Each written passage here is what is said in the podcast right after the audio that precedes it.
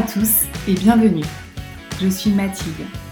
Vous écoutez les podcasts Colline et si comme nous vous êtes convaincus que la santé aussi se transmet, alors vous êtes au bon endroit. Retrouvez ici les témoignages de ceux qui sont touchés de près ou de loin par la maladie et qui souhaitent nous partager leur vécu avec une dose d'optimisme pour nous inspirer, nous conseiller et pourquoi pas nous réconforter. Bonne écoute Aujourd'hui, nous avons le plaisir d'accueillir Anne-Laure, qui a 36 ans et qui a accepté de nous partager son expérience. J'ai connu Anne-Laure lors d'un week-end exploration Ticket for Change, une école nouvelle génération pour acteurs du changement. Nous avons échangé lors de ce week-end sur nos projets et Anne-Laure m'a partagé son vécu en tant qu'aidante. L'objectif de ce podcast est d'aider les personnes aidantes à mieux appréhender la pathologie de leurs proches grâce à des personnes qui sont déjà passées par ces étapes. Alors Anne-Laure, tout d'abord, merci d'avoir accepté de nous accorder quelques minutes de ton temps. Donc, comme je disais, tu as 36 ans, tu es en couple depuis 10 ans. Euh, peux-tu nous dire pour quelle personne as-tu été aidante et quelle est ta relation avec elle? Alors, euh, j'ai donc été aidante euh, pour ma mère qui a eu un cancer du sein de août 2016 à l'été 2017. Donc, elle a mis une petite année pour, pour s'en remettre. Et donc, de quelle manière as-tu appris sa maladie? Quelle a été ta réaction à ce moment-là? Alors donc j'ai appris sa maladie euh, quelques jours après le diagnostic. Elle m'a appelé. Donc c'était par téléphone. Alors euh, ma réaction, euh, ma première réaction, ça a été évidemment une grande tristesse puisque ça faisait un peu écho à la maladie de mon père. Donc mon père, il a eu une leucémie et il en est décédé en 2009. Donc, euh, donc voilà. Après, euh, je pense que j'ai malgré tout essayé de cacher euh, un petit peu ces émotions-là pour la rassurer, lui dire aussi que le cancer du sein, c'est un, des cancers qui se soigne le mieux. Donc, donc voilà. Ça a été ça la première réaction. Et est-ce que ça a eu un impact dans ton quotidien, l'annonce de cette maladie, pour que tu sois au plus proche d'elle en tant qu'aidante? Ah, tout à fait, ça a eu quand même un grand impact, euh, bah, surtout. Euh, alors moi, j'habitais à Rennes à ce moment-là. Elle, euh, bah, elle habite, elle habite à Pornichet, donc c'est sur la côte, c'est à un petit peu moins de deux heures de voiture. donc moi, en fait, dans mon quotidien, ça a quand même changé pas mal de choses puisque là, je me suis dit à ce moment-là, il faut absolument que je sois auprès d'elle.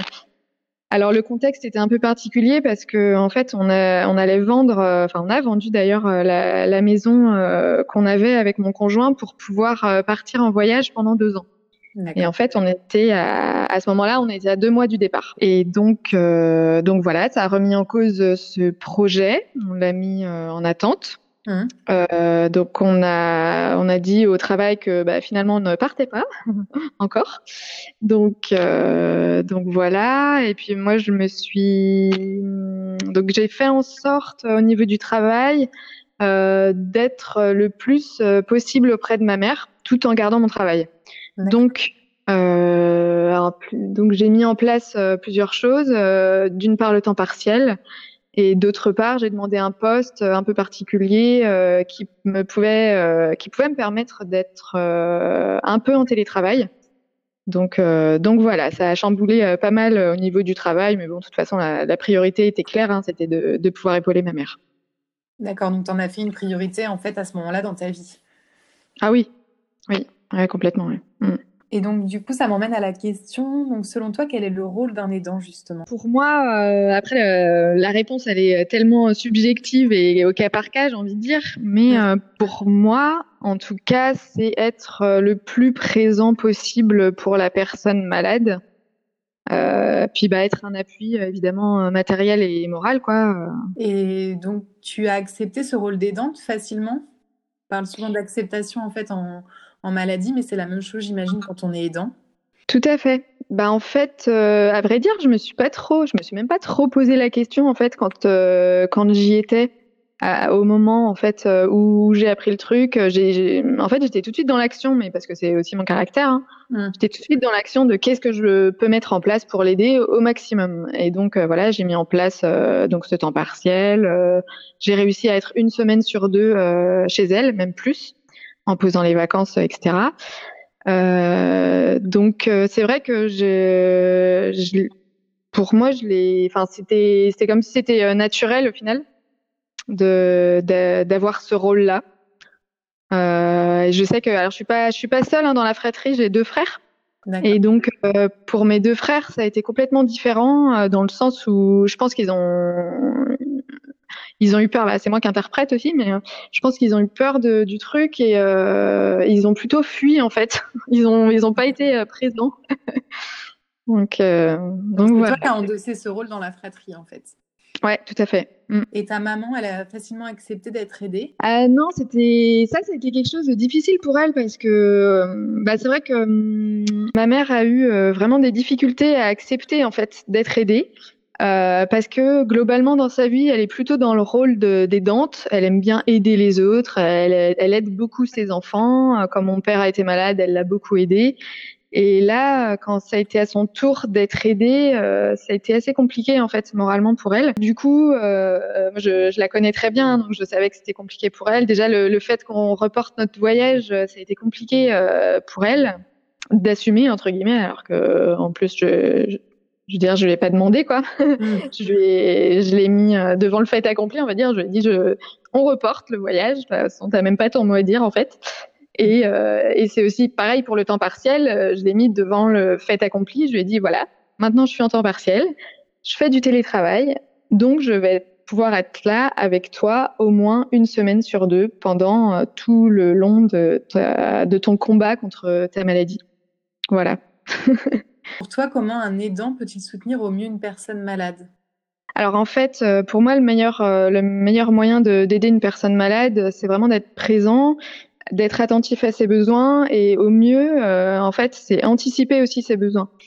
Donc c'est-à-dire effectivement bah, l'accompagner. Moi, je l'accompagnais à tous les rendez-vous médicaux que je pouvais. Donc je connaissais, je connaissais bah, ses, ses, médecins, le nom de ses médecins. Je l'accompagnais euh, au maximum euh, donc à ses séances euh, de chimio, ses séances de radiothérapie. quand elle, parce qu'elle a eu la totale, du coup, elle a eu de la chimio, l'ablation, donc la chirurgie, plus de la radiothérapie après. Et donc moi j'étais vraiment là au maximum, l'aider aussi évidemment bah, pour le tout ce qui est matériel quoi, donc tout ce qui est courses, ménage, euh, tout ce qui est aussi euh, calendrier, parce qu'en fait, quand on, quand on est malade, quand on a une, une maladie euh, grave comme ça, en fait, il y a tout un, tout un calendrier qui se met en place. Tu as des, as des dates, des dates, des, des, des rendez-vous, en fait, des dates de rendez-vous à tenir. Et c'est vrai que, en fait, c'est bien d'être à deux pour ça, pour bien suivre le truc. Donc, se souvenir, voilà, de tel rendez-vous, de qui on va voir. Ah oui, au fait, on va voir le docteur euh, Trucmuche euh, cette semaine, euh, voilà. Et, et aussi, ma mère, c'est quelqu'un qui n'ose pas forcément poser les questions, toutes les questions qu'elle se pose au médecin. Et hum, là, j'ai trouvé, j'y ai trouvé un rôle finalement. C'est pendant ces rendez-vous médicaux en plus, c'est que moi, je, je, posais quand même beaucoup de questions parce que je savais que ma mère se les posait, mais qu'elle n'osait pas le faire. Et donc, je le, je le faisais pour elle. Et donc, est-ce que tu as eu des, gestes en particulier dans la vie quotidienne? Donc, tu l'as quand même évoqué, le fait de, suivre ces rendez-vous médicaux. Euh, qu'il y a eu d'autres choses Donc, tu faisais les courses euh... Ouais, je faisais les courses, je faisais le ménage. Euh, Qu'est-ce que je faisais euh, J'allais, bah oui, j'allais à ces, ces séances de chimiothérapie. Qu'est-ce que je faisais d'autre euh, Après, je voilà, je faisais des bons petits plats pour elle mhm. parce que ma mère, euh, même en chimio, elle mangeait et elle mangeait bien. Donc, donc euh, voilà, c'est important aussi de, de, se faire plaisir euh, malgré tout. Euh, oui, oui, on trouvait quand même des, on trouvait quand même des moments où on rigolait quoi, malgré mmh. tout. Donc moi, j'ai vu un peu cette période-là comme un entraînement sportif, dans le sens où moi j'étais l'entraîneuse et ma mère donc c'était c'était la sportive. donc la médaille à avoir c'était la guérison. Et donc, euh, j'étais vraiment la tête dans le guidon, à, à suivre les étapes, euh, la chimiothérapie. Euh, voilà, on, on, suivait par étapes vraiment l'entraînement. Et est-ce que tu penses que cette maladie, ça, ça, a fait évoluer votre relation Ça vous a quelque part rapproché? Oui, oui, oui. Alors déjà, le, le, fait que mon père euh, était malade aussi le, les années d'avant, euh, ouais, ça, ça, nous avait déjà rapprochés. Et là, j'avoue que ce, cette maladie-là, en plus, euh, effectivement, ça, ça, nous a encore plus rapprochés, ouais. Ah ouais. Bah oui, parce que je pense qu'elle a vu que tout simplement, elle pouvait, pouvait compter sur moi, donc, euh, donc voilà. Oui, puis tu mm. lui fais montrer ton amour et ton affection aussi au travers de ta présence et de tes amis. Tout à fait, tout à fait. Et pour toi, donc, quelle qualité doit avoir un aidant au quotidien? Alors, euh, pour moi, les, qualités euh, primordiales d'un aidant, c'est d'être là, c'est d'être présent tout simplement, d'être à l'écoute, d'être euh, en écoute attentive et c'est savoir aussi célébrer les petites victoires. Mmh. genre ça y est c'est la fin de la chimio bah c'est cool quand même ça y est quand on regarde derrière on se dit bon ça y est on a fini ça c'est bien euh, quelle, est quelle est la prochaine étape? Et euh, un aidant aussi, euh, c'est vrai qu'il doit, je pense hein, que qu'on doit savoir se préserver aussi quoi. Pour être, je pense pour être bien dans l'aide, bah il faut être bien aussi soi-même. Et c'est parfois, c'est c'est parfois bancal comme comme posture en fait parce que c'est ça peut être compliqué, ouais, ça peut être compliqué. Et justement, toi, est-ce que tu t'as demandé de l'aide à des personnes quand on ressentait le besoin? Est-ce que toi-même, euh, t'as voilà, as des personnes de ton entourage proche ou même euh, des personnes du, du milieu médical? Est-ce que tu t'es fait aider aussi? Alors, moi, j'ai la j'ai la chance d'être euh, très bien entourée, d'avoir des amis et un conjoint extraordinaire, qui fait que effectivement, je, cette période-là, je l'ai vécu assez bien dans le sens où j'étais très épaulée par euh, mon cercle proche, que j'ai une amie euh, d'enfance qui est infirmière et donc à chaque fois que j'avais une question euh, particulière à laquelle j'avais pas de réponse, ben, je, j'en faisais part. Franchement, j'étais j'étais dans le j'étais dans l'échange sincère parce que je pense qu'à ce moment-là, tout simplement, j'avais besoin de parler et besoin de parler à quelqu'un aussi qui vivait pas la même chose que moi. Euh, donc c'est sûr que ça fait du bien d'avoir évidemment un, soutien moral aussi euh, derrière soi, quoi, que les gens, les gens te disent ah mais c'est super ce que tu fais. Euh. Donc pour toi, comment on pourrait éviter l'isolement ou le burn-out chez les dents? Bah, le conseil, je dirais, c'est, comme je disais tout à l'heure, c'est savoir se préserver, savoir se préserver aussi des moments en dehors de ça, c'est-à-dire alors euh, moi, je, je me suis aménagé quelques jours de vacances en fait pendant cette période-là. Et euh, bon, j'avoue, j'ai culpabilisé, mais malgré tout, euh, je pense que ça m'a quand même fait du bien. Et au final, quand je suis revenue, j'étais j'étais encore plus efficace dans mon rôle d'aidante. Et c'est vrai que encore une fois, hein, mon cercle proche a été a été admirable sur pendant cette période-là. Et c'est vrai que il, me demandait, euh, il me demandait bah, si j'avais, enfin, qu'est-ce qu'on peut faire pour t'aider, quoi, dis-nous, et puis, euh, et puis on fera en fonction, quoi. Mm. Donc en fait, tu t'es toi-même aussi senti aidé en tant qu'aidante finalement. Ah oui, oui. Et du coup, c'est ce qui fait des aides aussi indirectes envers le malade, parce que bah tout ça, c'est tout ça, c'était pour pour ma mère aussi, quoi. C'était pour moi, bien sûr, mais euh, au final, c'était pour ma mère, pour que pour qu'elle aille mieux que au plus possible et qu'elle suive euh, bien tout, euh, tout son parcours de malade, quoi. Quand vous étiez ensemble pendant cette période donc, qui a duré un an, quels étaient vos sujets de discussion? Vous parliez de la maladie, du traitement, de la rémission, du deuil, ou au contraire, vous parliez de sujets totalement neutres? Alors un peu, en fait, on parlait un peu de tout. on parlait bien sûr de la maladie. On parlait, euh, moi en plus j'aime bien, moi j'aime bien comprendre. Donc j'aime bien aller dans le, un peu dans le détail, savoir comment ça se passe euh, concrètement, qu'est-ce qu'on va faire, euh, quels sont ces médicaments, à quoi ça sert, tout ça. Donc du coup on en a, ouais, on, on, a parlé pas mal de la maladie, de la pathologie et comment ça se soigne. et puis le après aussi, on a parlé pas mal d'après, comment ça se passe. Et puis, euh, puis aussi pendant cette période, on a aussi beaucoup parlé de d'autres choses. Euh, à ce moment-là, donc euh, début 2017, il y a eu le, le feuilleton euh, Fillon euh, avec donc François et Pénélope. et donc on avait ça qui nous, c'est bête, hein, mais c'est quelque chose. On se disait, on se levait tous les matins en se disant bon alors qu'est-ce qu'ils vont nous faire encore de plus? Qu'est-ce qu'on va découvrir encore de plus aujourd'hui? Et en fait, euh, voilà, on, on, rigolait en fait malgré tout quoi. Bah oui, parce qu'on peut pas être, en fait, on peut pas être en permanence euh, accablé par la maladie. Enfin, sinon euh, c'est, enfin, c'est intenable. Je pense que c'est intenable. Donc euh, voilà, je, je, continuais à lui à lui parler, voilà, de mon entourage, les petits ragots, ce que je faisais au travail. Enfin, non, j'avoue qu'au niveau des discussions, évidemment, il y avait le, le thème de la, la maladie en plus, mais sinon on a gardé nos, nos discussions euh, classiques, quoi. Donc ça, tu l'as déjà évoqué. Donc comment concilier sa vie d'aidant avec sa vie personnelle et sociale? Euh, certains aidants se sentent parfois coupables de ne pas en faire assez. Est-ce que ça a été ton cas alors que malgré tout, bon, c'est vrai que tu t'es quand même beaucoup donné, j'ai l'impression, pendant cette période? Quand on est aidant, c'est vrai que c'est une posture qui est pas facile. Et je pense que quoi qu'on fasse, on a toujours l'impression en fait qu'on fait jamais assez. Après, euh, faut aussi se raisonner et se dire bon bah j'essaye malgré tout de faire le maximum en fonction de ce que je suis et en fonction de la situation. Et donc quelle posture as-tu adopté pour euh, te préserver? Tu, tu, nous as parlé des, des vacances justement. Est-ce qu'il y a quelque chose pour te préserver? Au début, il y, a, y a eu la question. Au tout début, je me suis quand même posé la question de est-ce que j'arrête complètement mon travail pour l'aider euh, être là à 100%.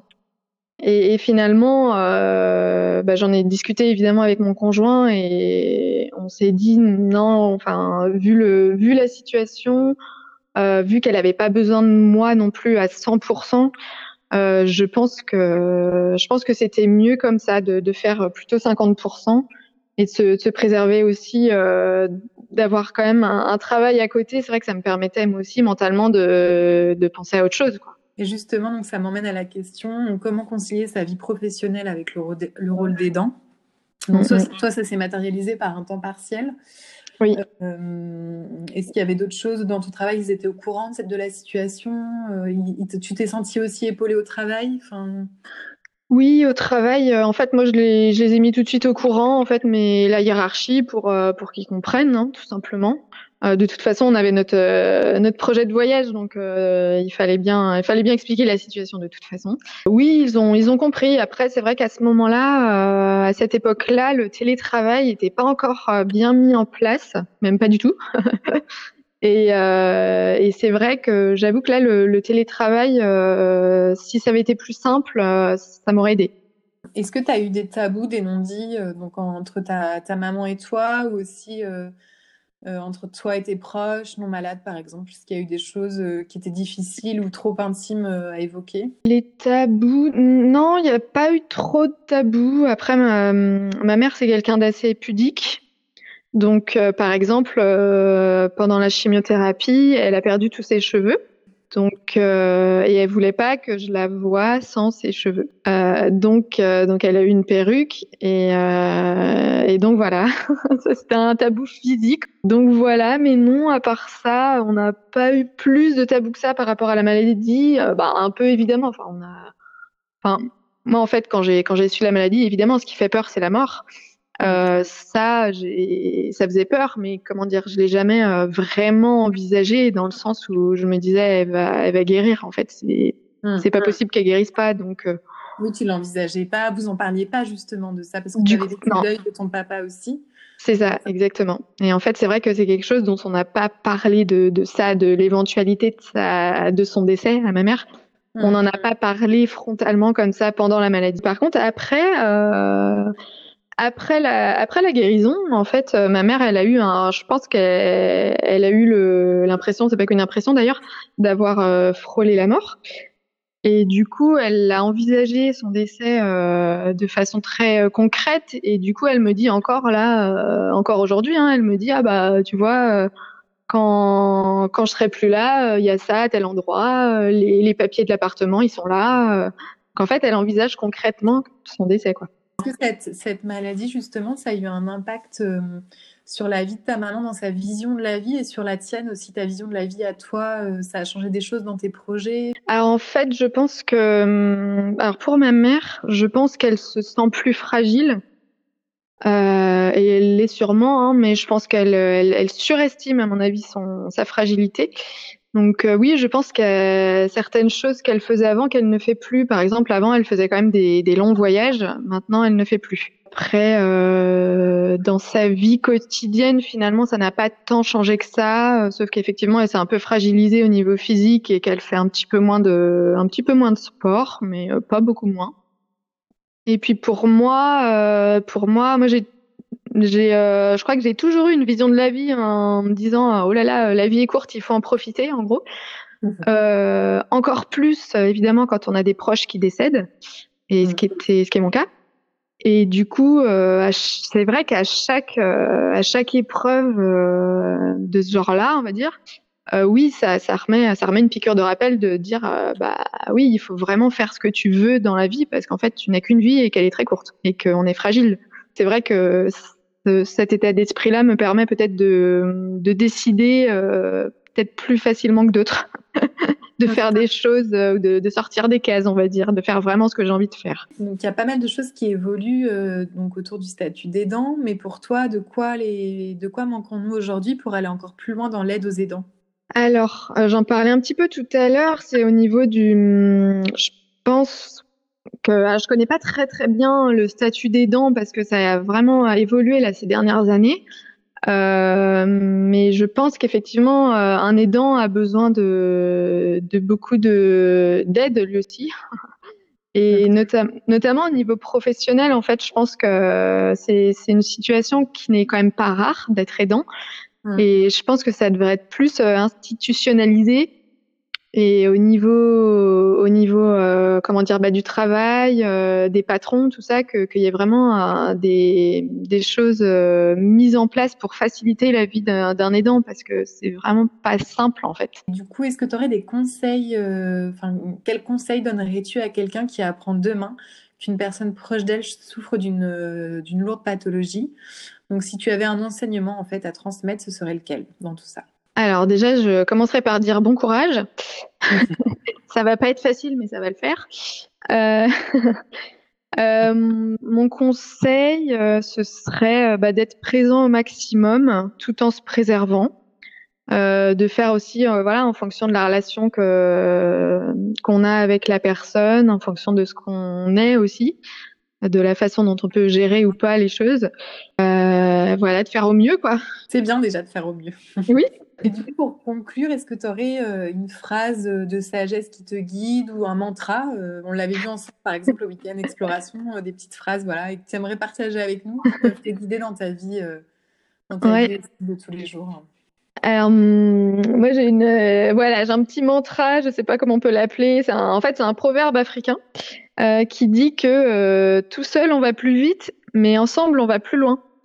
Et euh, c'est quelque chose qui me parle énormément parce que euh, parce que voilà, euh, en fait, dans les situations difficiles, en fait, on a besoin. Déjà en temps normal, on a besoin des gens. Hein, L'humain est un animal social, mais dans les situations difficiles, on a besoin encore plus de des gens et de ses proches, évidemment. Et donc donc voilà, c'est quelque chose, je pense, qui me qui me guide pas mal dans ma dans ma vie. Et puis c'est vrai qu'on peut aussi euh, se sentir parfois euh, plus, plus soutenu. Enfin, quand on partage aussi le vécu avec des personnes qui ont vécu la même chose que soi, ça peut aider aussi parfois. Hein. Oui, oui, c'est clair, c'est clair. C'est, ça peut être un, soutien moral en fait d'avoir euh, justement des témoignages de gens qui ont vécu la même chose que soi.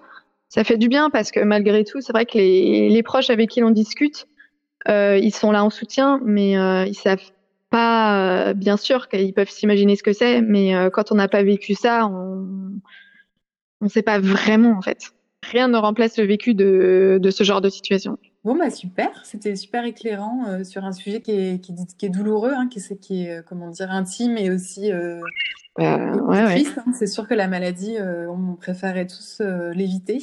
Donc, euh, c'est sûr, mais c'est vrai que ça fait partie de la vie et en fait, ça fait partie intégrante de la vie, quoi. Parce que qui, qui dans sa vie n'a pas de personne malade, en fait, tout au long de sa vie, c'est, je pense que ça n'existe pas, quoi. tout à fait, c'est les, les, hauts et les bas de la vie et je pense que justement, mm. avec le collectif, on peut ensemble. Bah, trouver un petit refuge en fait à tout ça et s'épauler les uns les autres. C'est clair, c'est clair. Je trouve que tout à fait, c'est je pense que hum, c'est très utile euh, ce que vous êtes en train de faire parce que c'est vrai qu'on peut se, on peut se sentir seul dans ce genre de situation difficile en fait. Oui, et puis on n'a pas tous les mêmes ressources. Ça, c'est vrai aussi. Hein. Euh, tu as des gens plus forts que d'autres, tu as des gens plus déterminés que d'autres. Enfin, on est, on est tous différents en fait. Donc, euh, donc ça peut être un soutien. Parfois, juste une parole ou une rencontre peut changer les choses aussi. En tout cas, un grand merci Anne-Laure pour ton temps. Eh ben, écoute, avec plaisir. Si ça peut vous aider, franchement, ce serait bien. Et puis j'espère que ça va aider de nombreuses personnes aussi, surtout dans la même situation que toi, euh, parce que voilà, dans notre génération, on est aussi touché de près ou de loin par la maladie. Mhm. C'est intéressant d'avoir euh, des témoignages euh, voilà, de mhm. personnes aussi plus jeunes qui sont quand même touchées aussi par, par des problèmes de santé. Oui, c'est clair. Donc merci beaucoup. Et eh bien, avec plaisir. Merci beaucoup pour ton temps et ce super partage d'expérience. J'espère que ça aidera de nombreuses personnes dans la même situation que toi. Retrouvez tous nos épisodes sur notre site colline.care et sur toutes les plateformes de podcast. Et si vous aussi, vous souhaitez partager votre expérience avec Colline, n'hésitez pas à nous contacter. À bientôt!